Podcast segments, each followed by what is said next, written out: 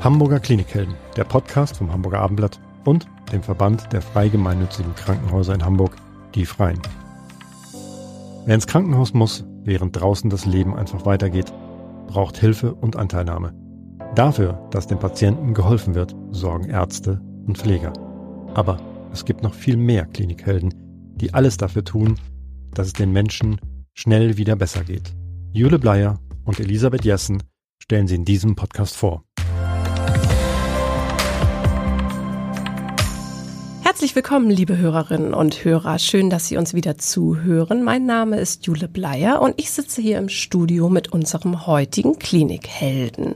Das ist Professor Dr. Christian Schemm vom Mama-Zentrum Hamburg im Krankenhaus Jerusalem in Eimsbüttel. Er ist dort einer der Gesellschafter und geschäftsführender Arzt, also auch jeden Tag in der Praxis unterwegs und am Patienten. Schön, dass Sie hier sind, Herr Professor Schemm. Ja, vielen Dank. Vielen Dank für die Einladung. Ich freue mich. Wir wollen heute sprechen über das Thema Brustkrebs. Ähm, denn das ist das, was im Mama-Zentrum eben behandelt wird. Das ist der Krebs, der Frauen am häufigsten trifft. So wie bei Männern der Prostatakrebs ist es für Frauen der Brustkrebs. Und dazu gibt es natürlich sehr viele Fragen. Wir werden darüber sprechen, ähm, was man vorab tun muss, also wie es mit der Vorsorge aussieht, ab wann man vorsorgen muss und wie. Dann natürlich, ähm, wie Brustkrebs behandelt werden kann und auch, wie es ist, wenn man ja vielleicht genetisch vorbelastet ist und äh, eventuell prophylaktisch etwas tun muss.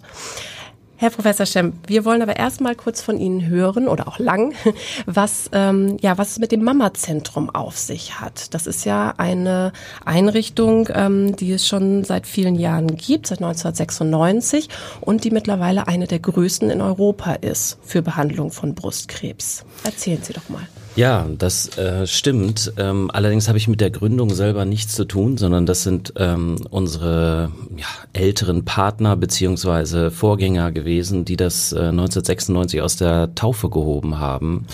Einer der Partner ist sogar selber im Jerusalem Krankenhaus geboren, hatte also immer eine enge Beziehung zu diesem äh, Krankenhaus.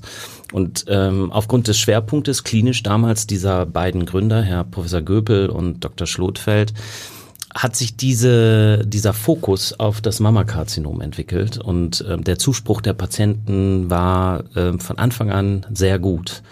Und das hat sich über die Jahre entwickelt. Mittlerweile sind wir jetzt die neue Generation am Ruder äh, in Zusammenarbeit mit unseren äh, Kollegen von damals führen die Tradition vor, äh, fort und ähm, behandeln viele, viele Patienten, die äh, ihr Vertrauen uns schenken, damit wir auf dem Weg der Besserung behilflich sein können. Also Mammakarzinom, das ist ähm, der Brustkrebs, der Tumor und deswegen auch der Name Mamazentrum für genau. alle für alle Hörer, die sich damit noch nicht auseinandersetzen mussten. Wie ist denn Ihr Werdegang? Wie sind Sie denn hier nach Hamburg gekommen? Ja, ich bin ursprünglich Westfale, habe ähm, in Münster studiert und in Südafrika und England und bin dann aber ähm, für meine erste klinische Stelle gleich nach Kiel gegangen, ähm, weil eben auch dort ähm, onkologischer Schwerpunkt in der Gynäkologie damals an der Universitätsklinik war. Und das hat mich von Anfang an irgendwie interessiert und dass äh, der Schwerpunkt Mammakarzinom hat sich dann auch durch meine berufliche Ausbildung äh, verfestigt. Ich habe äh, wissenschaftliche Arbeiten gemacht im In- und Ausland. Wir haben viele klinische Studien gemacht. Das, was wir jetzt auch äh, am Mammazentrum eben sehr erfolgreich weitermachen, neue Medikamente zu untersuchen und äh, Patienten zu behandeln. Und ähm, irgendwann war die Zeit in Kiel halt vorbei. Einfach weil man sagt, wie soll es weitergehen? Welche, welche Richtung schlägt man ein? Und äh, so ein spezialisiertes Zentrum wie das Mama-Zentrum gibt es in Deutschland nicht nochmal. Und deswegen war es äh, im Prinzip eine einmalige Gelegenheit, hier arbeiten zu dürfen. Ich freue mich eigentlich jeden Tag, in die Klinik gehen zu dürfen und hier auch selber gestalten zu können. Und äh, diese Freiheit hat eigentlich keiner meiner Kollegen, so wenn ich rumreise und mit alten Weggefährten spreche, die sagen immer, Mensch, das ist aber eine, gut, eine coole Einrichtung, in der ihr da arbeitet. Ähm, das hat alles seine Vor- und Nachteile. Nichtsdestotrotz ist das, ähm, ich glaube, für die Patienten unglaublich erfüllend, weil wir uns so auf dieses Thema konzentrieren. Wie viele Patienten können Sie behandeln? Gibt es da so eine Zahl, wie viele im Jahr bei Ihnen behandelt werden können? Ja, wir, wir behandeln äh, ungefähr ja, von Jahr zu Jahr verschieden zwischen 1300 und 1500 äh, Mammakarzinom-Patienten. Damit gehören wir ähm, ja mit Abstand zum, zu den größten Zentren in äh, Deutschland sowieso, aber Europa auch. Ähm, das ist ungewöhnlich, weil die meisten Einrichtungen behandeln so zwischen 200 und äh, 500 Patienten etwa. Aber äh, das ist, glaube ich, auch irgendwie der Spiegel der Art und Weise, wie bei uns behandelt wird, wie die Patienten sich aufgehoben fühlen und äh, wie die Beratungen durchgeführt werden können. Aber das bedeutet natürlich auch täglichen Einsatz und unglaublich viel Logistik und ähm, Freude an der Arbeit. Wie groß ist denn Ihr Team? Wir sind ähm, 14 Ärzte, ähm, nicht alles Gynäkologen, sondern auch ähm, zum Beispiel plastische Chirurgen. Wir arbeiten sehr eng zusammen mit internistischen Onkologen von der Praxisklinik HOPA. Ähm, wir machen aber auch die Chemotherapien im Prinzip in Eigenregie. Aber ich, ich glaube, das Geheimnis äh, des Erfolges ist auch diese Interdisziplinarität mit vielen anderen, ja, äh, privat organisierten Partnern, also Praxen, die es hier in Hamburg in, in exzellenter Qualität gibt, ähm, sei es von der Diagnostik über die, also die Bilddiagnostik, über die Pathologie, ähm, auch die medikamentöse Therapie, die Medikamentenherstellung, die Nachsorge. Also da greifen wirklich viele Zahnräder ineinander und das lässt sich in so einer Metropole wie Hamburg echt wirklich sehr gut umsetzen. Das ist schön zu hören für alle ähm, Betroffenen. Da fangen wir jetzt mal ganz vorne an. Und zwar ähm, bei den Frauen, ähm, die einfach erstmal nur vorsorgen möchten. Und das äh, passiert ja beim Frauenarzt ähm, in regelmäßigen Abständen. Wie ist es da? Ab wann muss ich äh, darauf achten, dass das untersucht wird? Ab wann, ähm, ja, mit was ist es Abtasten? Ist es Ultraschall? Ist es, ähm, erzählen ja. Sie mal, wie geht das? Äh, vielleicht darf ich nur einen Satz vorher sagen, Frau Bleier, weil ähm, ich sitze hier natürlich nur stellvertretend, weil Sie sagten eben, wie groß ist Deswegen habe ich nach ja, Ihrem Team gefragt, genau, natürlich. Hinter jedem Klinikhelden äh, steckt ein, ein Team. Na, ich glaube, wir sind alles Helden auf Augenhöhe und das ist, glaube ich, auch wichtig, weil wir haben hier nicht diese klassische hierarchische Ordnung wie in der Klinik, wo ein Ansager ist und äh, dann viele Soldaten, die das ausführen müssen und jeder versteckt sich dann hinter der Verantwortung. Also ähm, das ist mir, glaube ich, nochmal ganz wichtig zu sagen. Ich sitze hier stellvertretend für ein, für ein Team, sei es die Schwester, die MFA bis zum Arzt, äh, der Gärtner, äh, Hausmeister, alle, die spielen eine extrem wichtige Rolle, damit das alles zusammenpasst. Ähm, aber nun zu Ihrer Frage. Ja, wann soll man eigentlich Brustkrebsvorsorge betreiben? Es gibt natürlich Leitlinien von der, von der Deutschen Gesellschaft für Gynäkologie und Geburtshilfe beispielsweise. Da sagt man, dass man äh, im Prinzip ab einem Brustwachstum diese Brust auch äh, ständig in äh, Selbstkontrolle und Untersuchung ähm, halten soll. Wenn man dann äh, seinen ersten Besuch beim Frauenarzt macht, gehört ja die körperliche Untersuchung beim Frauenarzt im Prinzip mit dazu, der auch eben die Brustdrüsen mit abtasten und untersuchen sollte. Und das zieht sich eigentlich erstmal so durch. Der Vorschlag ist ja, dass man einmal pro Jahr zum Gynäkologen geht und dann diese Untersuchung durchführt. Wenn es jetzt um die Frage der apparativen Diagnostik geht, also ähm, Sono, also Ultraschalluntersuchung oder Mammographie. der Brust oder mhm. Mammographie, ist das noch nicht sofort nötig, sondern man sagt so ab dem 30., 35. Lebensjahr sollte man das zumindest von Gynäkologenseite mal anbieten, dass man mal eine Ultraschalluntersuchung macht. Oder immer dann, wenn die Patientin sagt, sie tastet da was, was sich eben vorher nicht tasten ließe. Ähm, und da gibt's dann eben auch den Punkt der Selbstuntersuchung, da kommen wir vielleicht gleich nochmal drauf. Aber das wäre dann eine Ultraschalluntersuchung, die Basismammographie, weil das ja, das hat was mit äh, Strahlen zu tun, macht man so nach den äh, Leitlinien der Fachgesellschaften so ab dem 40. Lebensjahr, dass man eine Basismammographie macht. Das kann aber sich durchaus unterscheiden, wenn man in einer Familie lebt, äh, wo man vielleicht mehrere Mammakarzinomfälle in der Umgebung hat, also Mutter, Tanten, äh, Großeltern, wie auch immer, äh, dann sollte man das den Gynäkologen wissen lassen und der fängt dann vielleicht auch schon früher an, ähm, apparativ die Brust zu untersuchen. Wenn es jetzt so eine Vorbelastung noch nicht gibt, ähm, dann Mammographie eben ab dem 40. Jahr empfohlen und dann in welchen Abständen? Eigentlich zweijährlich. ja, dass man alle zwei Jahre sowas macht. Ähm, das ist eigentlich der, der Rhythmus, ja. Und irgendwann greift ja auch bei uns in Deutschland das Screening, dann äh, spätestens ab dem 50. Lebensjahr, dass man dann eingeladen wird von den Krankenkassen zu der sogenannten Screening-Untersuchung. Wir diskutieren momentan, dass das Screening auch ausgeweitet wird auf die Patientengruppe bis runter ab 45 sozusagen.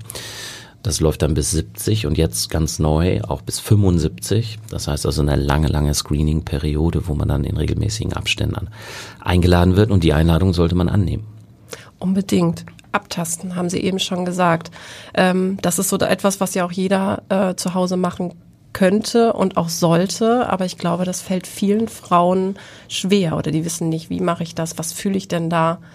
Gibt es da auch jetzt so ganz trocken und theoretisch, ohne es zeigen zu können, Hinweise? Ja, ganz eindeutig. Also äh, natürlich ist der Gynäkologe eigentlich der erste Ansprechpartner oder die Gynäkologin. Ähm, die Technik im Prinzip zu beschreiben. Ich weiß aber auch, dass im Alltag einer Praxis manchmal wenig Zeit bleibt, das sozusagen zu demonstrieren. Es gibt aber sowohl von der Deutschen Krebsgesellschaft äh, als auch von anderen gute Videos, die sehr gut im Internet verfügbar sind. Wir selber haben über die Stiftung Mama Zentrum ein Video zur Verfügung gestellt. Also wenn man auf die Website geht von der Stiftung Mama Zentrum Hamburg, äh, gibt es da auch ein sehr schönes Erklärvideo, wie man die Technik durchführt und man kann sich das äh, in Ruhe angucken und dann äh, erlernen, denke ich. Das ist ja heutzutage, glaube ich, eine, eine super Sache, dass man diese Medien zur Verfügung hat und so eben auch wertvolles Wissen transportieren kann. Ja, sehr guter Hinweis.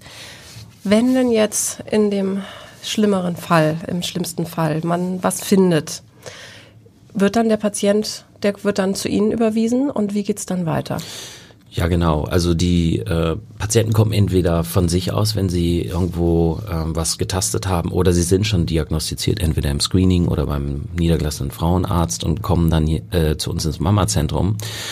Und ähm, der erste Blick bei mir, ähm, was die Unterlagen angeht, die die Patientin dann mitbringt, ist ähm, auf dem pathologischen Befund. Der Pathologe kann heutzutage sehr schön die Art und Weise oder den Tumortyp beschreiben, der sich gefunden hat in der Brust. Und natürlich die Bildgebung wird angeguckt. Das heißt also, wo liegt der Tumor? Wie ausgedehnt ist das Ganze? Gibt es vielleicht noch weitere Hinweiszeichen äh, für die Behandlung? Ich sag mal so Mikroverkalkung innerhalb der Brust etc., die für die Planung der Behandlung und der Operation dann nachher wichtig sind. Und dann wird für die Patientin im Prinzip ein Behandlungsplan äh, gemacht in Abhängigkeit des Tumortyps der kann äh, sowohl darin enden, dass man zuerst operiert und vielleicht dann medikamentös behandelt oder nur operiert oder vielleicht erst medikamentös behandelt und dann operiert. Und das ist eben heutzutage sehr volatil, weil es ändert sich viel. Wir kriegen neue Medikamente. Wir finden immer mehr raus über die Tumortypen. Deswegen ist es so wichtig, dass man ähm, individualisiert behandelt. Wie oft ist denn so etwas gutartig? Sie meinen, wenn man was Wenn man tastet? etwas tastet und etwas findet und man vorher noch nicht weiß, eben, was verbirgt sich dahinter, ähm, muss man ja nicht gleich das Schlimmste äh, mit dem Schlimmsten rechnen. Absolut. Also der erste Schritt sollte immer eine histologische Sicherung sein, also eine sogenannte Standsbiopsie. Das wird unter lokaler äh, Betäubung an der Brust gemacht. Tut nicht weh, geht ganz schnell. Ähm, wie häufig ist sowas äh, gutartig? Ich denke mal, je jünger man ist, desto häufiger ist es gutartig. Das heißt aber nicht, äh, dass man äh, ganz sorglos sein kann, weil wir sehen leider eben auch viele jüngere Patienten, eben auch weit vor dem Screening-Alter, die an Brustkrebs erkranken können. Ähm, ist das auch mehr geworden? Also, ähm, dass man das beobachtet, dass es häufiger auch jüngere Frauen betrifft oder war das schon immer so? Ich glaube, es gab immer jüngere Patientinnen auch, die erkrankt sind. Ähm, wir leben natürlich jetzt in so einer Zeit, wo sich Zentren bilden. Und deswegen sehen wir in unserem Zentrum natürlich auch einen großen Teil an, an jüngeren Patienten. Es kann aber auch sein, dass, äh, und da gibt's Hinweise aus der Wissenschaft, dass unser westlicher Lebensstil eben auch dafür sorgt, dass Krebserkrankungen insgesamt ja ein bisschen mehr werden äh, und sich auch im Altersgipfel ein wenig verlagern. Aber die allermeisten Patienten werden eben in der Postmenopause, also jenseits der 55, 60 diagnostiziert. Also es ist keine typische Erkrankung für die junge Frau. Brustkrebs ist ja aber ähm, ein Krebs, weil Sie jetzt eben auch die Lebensweise angesprochen haben. Kann ich den irgendwie durch meine Lebensweise beeinflussen? Also kann ich gesünder leben und damit eventuell äh, Brustkrebs äh, verhindern? Oder ist das bei Brustkrebs äh, einfach, taucht einfach auf und man kann da gar nichts gegen machen? Entweder es trifft einen oder es trifft einen nicht. Ja, also das ist eine häufige Frage, die wir gestellt bekommen, auch wenn dann der Brustkrebs aufgetreten ist. Was kann ich jetzt tun, ähm, was mein Lifestyle angeht, um die Erkrankung günstig zu beeinflussen? Grundsätzlich muss man sagen, Krebs ist ein, wir sagen dazu, multifaktorielles Geschehen. Das heißt also, es gibt nicht den einen Grund, warum Krebs entsteht, zumindest in den allermeisten Fällen. Ähm, das heißt, da müssen viele Dinge passieren in so einer Zelle, dass aus einer normalen Brustzelle eine Krebszelle wird. Also Fehler passieren sozusagen. Und Krebs ist eigentlich immer ein Fehler, der bei der Zellteilung passiert. Und das ist ein hochkomplexer äh, Prozess, den, der schon seit Jahren untersucht wird. Und wir haben immer neue Erkenntnisse zu diesen Zellteilungsprozessen. Aber es sind auch Tausende von Faktoren involviert, die einen Fehler machen können. Und wenn der Fehler durch den Körper nicht korrigiert wird oder nicht korrigiert werden kann, das wäre zum Beispiel der Teil der erblichen Brustkrebserkrankung, dann entsteht Krebs. Das heißt also im Umkehrschluss, Sie können jetzt durch Ihre eigenen Lifestyle eigentlich nicht verhindern, dass Krebs entsteht. Gesundes Leben ist sowieso gut, weil sie betreiben Vorsorge auch für andere Erkrankungen, ich sag mal Herz-Kreislauf-Erkrankungen und so weiter. Das ähm, äh, ist sicherlich sowieso erstrebenswert, auch einen gewissen Teil von Umwelteinflüssen kann eine Krebserkrankung äh, beeinflussen oder dahingehend auslösen. Ich sag mal Toxine, Gifte und so weiter, die der Körper ja auch irgendwie entsorgen muss. Und wenn er das nicht schafft, entsteht halt eben dieser Fehler und Krebs kann entstehen. Aber es gibt kein Patentrezept zu sagen, du lebst jetzt so und Krebs wird dir niemals passieren hilft Stillen gegen ähm, oder kann Stillen ähm, günst, ist günstig beeinflussen, dass man nicht an Krebs erkrankt? Es, es gibt so ein paar Risikofaktoren, klassische Risikofaktoren, dass man sagt zum Beispiel ähm, frühe äh, erste Regelblutung, äh, späte Menopause, also ein langer Einfluss der Hormone auf die Brustdrüse. Wir wissen ja, dass während des weiblichen Zyklus die Brustdrüse auch eine Veränderung durchmacht. Die Brustfestigkeit ändert sich. Das spielt übrigens auch für die Selbstuntersuchung und Selbstertastung eine Rolle. Man sollte das nicht in der Phase machen, wo die Brustdrüse besonders fest ist, sondern eher in der, in der frühen Phase des Zyklus. Aber das nur so nebenbei. Ähm, die die äh, Krebsentstehung als solches ähm, scheint hormonell mit beeinflusst zu sein. Das heißt also, wenn Sie hormonelle Einflussfaktoren in irgendeiner Form ausschließen können, dann ist weniger Bewegung im Brustdrüsengewebe, weniger Fehler können entstehen, weniger Krebs kann entstehen. Und während der Stillphase ist es so, dass das Drüsengewebe ja quasi ist, man hat keinen Zyklus oder nur selten einen Zyklus oder der ist unregelmäßig und deswegen geht davon ein protektiver Effekt aus. Man hat das beobachtet in großen Kohortenstudien und deswegen empfiehlt man den Frauen auch zu stillen, weil das eben statistisch auch die Brustkrebshäufigkeit verringern kann. Und weil Sie gerade hormonelle Veränderungen, die Antibabypille ist dann eher etwas, was äh, in die andere Richtung zieht oder ist das, äh, kann man das so, kann man das so nicht sagen? Ist schwierig, weil da gibt's ja auch verschiedene Präparate. Ne? Man mhm. kann die Babypille als nur Gestagenpräparat nehmen und dann durchgehend nehmen, sodass man keinen Zyklus hat. Man kann aber auch die Babypille so nehmen, dass man einen Zyklus hat, ganz normal mit die Blutung. Babypille ist auch ja, die Antibabypille. Gottes Willen. Aber wir brauchen doch Babys. Ja. Also als Gynäkologen muss ich immer sagen, wir brauchen Babys. Das ist so. Wir freuen uns auch über über jedes Kind, was bei uns äh, bei den Mitarbeiterinnen äh, neu dazukommt. Das, äh, wenn wenn nicht wir, wer dann? Auf jeden Fall. Ähm, äh, Herr Professor Schemm, dann kommen wir jetzt nochmal zu den Krebsarten. Ähm, Sie haben es ja vorhin schon kurz angesprochen, wie man dann behandelt. Das ist natürlich absolut individuell und ähm, da muss man sich jede Patientin und jeden Tumor eben vorher angucken. Wie viele verschiedene Brustkrebsarten gibt es denn? Also wir teilen eigentlich grob ähm, die Karzinome in vier, vier Gruppen ein jetzt. Ähm, das sind erstens so hormonabhängig wachsende Tumore. Da gibt es eher aggressivere Formen und mildere Formen. Das wären die luminalen Tumore. Dann gibt es die sogenannten triple-negativen Mammakarzinome. Das sind die Karzinome, die irgendwie unabhängig von klassischen Prognoseparametern wachsen, also hormonunabhängig und auch unabhängig von dem sogenannten HER2 Rezeptor. Das ist eine, ein weiterer Rezeptor, der routinemäßig vom Pathologen gemessen wird auf der Oberfläche der Tumorzellen. Und früher war das ein sogenanntes schlechtes prognostisches Kriterium. Das heißt, wenn man den auf der Oberfläche des, des Tumors hatte, ähm, waren das besonders aggressiv wachsende Tumoren, die schnell metastasieren. Mittlerweile haben wir seit 20 Jahren äh, Antikörper gegen diese Zelloberfläche, so dass im Prinzip im, in den Überlebenskurven der Trend umgekehrt wurde. Wir haben mittlerweile so gute Behandlungsmöglichkeiten, dass das absolut äh, kein schlechter prognostischer Faktor ist, sondern eher ein günstiger. Es ist wieder Wahnsinn, was sich da getan hat. Also das sind die vier Gruppen und anhand dieser groben Orientierung, da gibt es natürlich noch ein paar feine Abstimmungen, Wachstumsgeschwindigkeiten und so weiter, wird ähm, dann die Therapie geplant.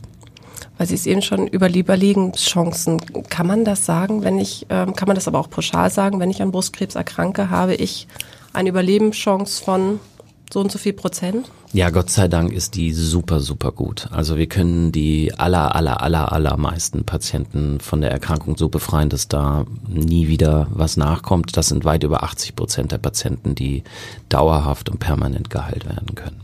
Und der, der Trend geht nach oben, weil die Medikamente werden besser. Ähm, Brustkrebs-Awareness durch so eine Veranstaltung wie dieser hier wird besser. Die Patienten kümmern sich darum. Äh, sie wissen, was was es heißt, äh, betroffen zu sein und auch die, wie wichtig ist es, die Medikamente einzunehmen. Und äh, wir können das messen, ja. Brustkrebs-Awareness, haben Sie gerade gesagt. Der Oktober ist ja auch der Brustkrebsmonat. Da wird ähm, darauf aufmerksam gemacht. Gibt's da, ähm, äh, wie macht man darauf aufmerksam? Gibt's in Hamburg da spezielle Veranstaltungen oder machen Sie vom Mama-Zentrum da etwas? Ja, wir sind eigentlich schon immer sehr aktiv gewesen in dieser Hinsicht. Äh, der ein oder andere hat vielleicht schon mal dieses Logo gesehen, Hamburg wird pink. Ähm, und auch die Stiftung Mama-Zentrum ist sehr aktiv. Wir haben Patientenaktionen, wir machen Vorträge, wir ähm, haben aber auch intern interne Weiterbildung, die wir, die wir machen. Das ist wir hatten letztes Jahr eine Plakataktion auch an den ähm, an den Litfaßsäulen und Bushaltestellen. Der eine oder andere hat da vielleicht auch ähm, den Hashtag für diese Brust-Selbstuntersuchung entdeckt an der Bushaltestelle. Den, dieses Video habe ich ja eben schon erwähnt. Also da gibt es verschiedene Aktionen und ähm, auch das Screening in, in Hamburg, also das äh, Mama-Screening hier in der Mönckebergstraße, auch die machen regelmäßig ähm, Aktionen, um die Patienten zu motivieren. Komm, nimm das wahr, ist nicht so schlimm, ist einmal eine kurze Untersuchung und ähm, es ist wichtig, den Krebs früh zu erkennen, weil je früher er erkannt wird, desto besser sind die Heilungschancen. Je kleiner der Tumor ist, desto weniger Therapie brauchst du. Und das ist, äh, glaube ich, die Kernmessage, die im Oktober rüberkommen soll. Wie oft muss denn, ähm, also operieren und den Tumor entfernen, ja, wie oft muss bei so etwas auch eine Brust entfernt werden? Ja, Gott sei Dank deutlich weniger als noch früher, weil wir die Tumore eben früh entdecken, klein und in den allermeisten Fällen können wir äh, brusterhaltend operieren. Das betrifft so summa summarum vielleicht ungefähr 20 Prozent der Betroffenen, wo eine größere Operation notwendig ist, aus verschiedensten Gründen leider, ja. Wird dann die Brust auch bei Ihnen am Mama-Zentrum wieder rekonstruiert oder muss man so etwas woanders machen? Ja, wir können, wir können heutzutage die Brust sofort bei der Entfernung des Tumors rekonstruieren. Das heißt, es werden Implantate beispielsweise eingelegt. Wenn die Patientin äh, jetzt aber wünscht, dass lieber eine Eigengewebsrekonstruktion äh, durchgeführt werden soll, dann wird das Implantat quasi erstmal als Platzhalter eingelegt, bis dann die endgültige Therapie vorbei ist, weil es kann ja nach der Operation noch zu Strahlentherapien oder medikamentösen Therapien kommen. Da möchte man nicht gleich das frisch transplantierte Gewebe in der Brust äh, mit belasten. Das heißt, das folgt dann in einem zweiten Schritt. Und das ist dann heutzutage mikrochirurgische Arbeit, ähm, die die Kollegen aus der plastischen Chirurgie machen, äh, wo dann aus Geweberegionen am Körper ähm, mit Gefäßanschlussgewebe gewonnen wird und dann plastisch an die Stelle verpflanzt wird mit Gefäßanschluss. Das ähm, ist ein kompliziertes Verfahren, aber dadurch, dass wir in Hamburg sehr viele Patienten äh, behandeln, ähm, sind die Plastiker hier in Hamburg eben auch sehr geschult, was, was diese, diese Dinge angeht, so dass wir bei den Patienten immer beides gut anbieten können, ja.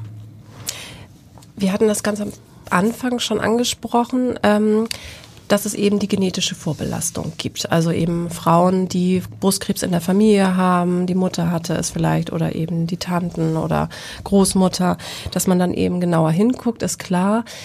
Wann muss man sagen, ähm, man sollte nicht nur engmaschig kontrollieren, sondern eben auch prophylaktisch äh, die Brust entfernen? Ja, das ist ein weites Feld. Also was Sie ansprechen, sind so die typischen äh, Risikogene, die man äh, vielleicht von Generation zu Generation weitergibt in mutierter Form. Also das heißt, in dem Gen liegt dann irgendwo ein kleiner Fehler vor und es wird dann von äh, Generation zu Generation vererbt. Und wenn man so einen genetischen Fehler oder eine Veränderung hat in dem sogenannten BRCA1 oder 2 Gen, dann kann das Lebenszeitrisiko für eine Brustkrebserkrankung auf 40 bis 60 Prozent steigen. Und das ist schon sehr ähm, bedrohlich, weil für die Patienten, die das vielleicht schon in jüngerem Alter erfahren oder eine Ahnung davon haben, weil viele Familienmitglieder eben an Brustkrebs erkrankt und vielleicht auch verstorben sind, gibt es die Möglichkeit, eben diese Krebsentstehung gar nicht erst wahr werden zu lassen, indem man prophylaktisch ähm, die Brustdrüse entfernt. Berühmtestes Beispiel ist hier Angelina Jolie. Genau. Das ist die Story, die mhm. im Prinzip immer genannt wird. Ja. Aber bei, bei der war es so, dass die Mutter, glaube ich, ähm, eine Brustkrebserkrankung hatte und früh daran verstorben ist. Äh, im Übrigen sind das nicht nur Brust, Brustkrebserkrankungen, sondern auch Eierstockskrebserkrankungen, die durch dieses Gen oder den Gendefekt mit begünstigt werden können. Äh, und sie hat sich dann entschieden, prophylaktisch die Brustdrüsen zu entfernen, um eben gar keine Brusterkrankung zu bekommen. Und wir sehen das häufig, also das ist nicht so selten. Und als Tipp vielleicht, wenn jemand den Podcast hört, wenn man also in der Familie viele Brust- und Eierstockskrebserkrankungen hat, sollte man das mal mit seiner Gynäkologin besprechen und sagen, ey, das ist irgendwie komisch. Ähm, äh, gibt's da was, kann ich da was tun? Und wir arbeiten sehr eng zusammen mit dem Konsortium für erblichen Brust- und Eierstockskrebs äh, am UKE. Das ist eine humangenetische Beratungsstelle, wo diese Analysen gemacht werden. Also wir können selber beraten, die Blutentnahmen machen, die Analysen laufen dann in der Humangenetik im UKE. Und dann wissen wir innerhalb von drei Wochen eigentlich sehr genau, ob eines dieser beiden Gene befallen ist oder vielleicht auch andere, weil es werden mittlerweile äh, bis zu 15 weitere Gene untersucht, ein sogenanntes Risikopanel die eben auch eine erhöhte Karzinomentstehung begünstigen können, wenn da äh, äh, Mutationen vorliegen. Ist eine hochkomplexe Untersuchung. Die Beratung ist ähm, ausführlich.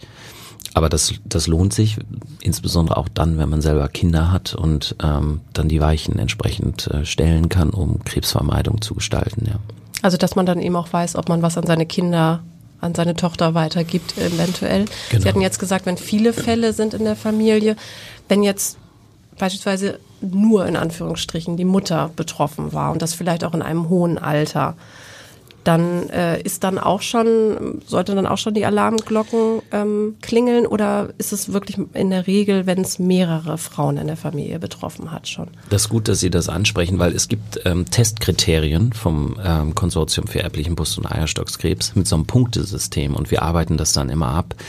Und im Prinzip würde es nicht ausreichen, wenn die Mutter beispielsweise jenseits der 50 erkrankt ähm, ist und sie selber auch erst im hohen Alter erkrankt ist. Dann ist es eigentlich eher unwahrscheinlicher, sprich unter 10 Prozent, dass sie so eine genetische Veränderung haben für die Brustkrebserkrankung.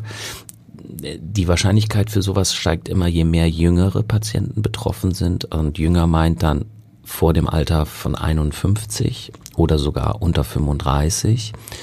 Und dafür gibt es dann mehr Punkte in diesem System. Und wenn man drei Punkte erreicht hat, dann kann man ähm, eine Testung innerhalb des Konsortiums machen. Ähm, und das macht dann auch medizinisch Sinn, das so zu machen. Aber das ist ja eben nur ein Aspekt der humangenetischen Beratung. Es gibt natürlich auch andere Krebserkrankungen, die da eine Rolle spielen, andere Gene. Es ist ein sehr weites Feld, was sich immer weiterentwickelt. Gott sei Dank tut es das. Und die Heilungschancen, wie wir gehört haben, sind wirklich hoch. Das macht, äh, das macht ganz, ganz großen Mut und eben auch, dass es so ein großes äh, Zentrum mit so viel Expertise hier in Hamburg, mitten in Hamburg gibt. Ich danke Ihnen sehr, Herr Professor Dr. Schemm, dass Sie uns so viel erzählt haben darüber und liebe Hörerinnen, denken Sie dran, betreiben Sie Vorsorge, gucken Sie sich diese Videos an, wenn Sie das Abtasten noch nicht so äh, verinnerlicht haben. Probieren Sie es aus und liebe Männer, die zuhören, ermuntern Sie Ihre Frauen und erinnern Sie sie dran. Vielleicht noch ein Satz, auch Männer können Brustkrebs bekommen. Ähm, ist zwar super selten, aber wird eben aufgrund der Seltenheit sehr selten entdeckt. Also auch der Appell an die Männer, wenn sie was tasten, was da nicht hingehört, lassen sie es untersuchen. Es lässt sich behandeln und wenn man es zu spät entdeckt, ist keine gute Nachricht. Ganz, Sorry. ganz, nein, um Gottes Willen, ganz, ganz wichtiger Appell. Ganz, ganz herzlichen Dank, dass Sie das noch eingeschoben haben. Schön, dass Sie hier gewesen sind. Ich bedanke mich. Vielen Dank.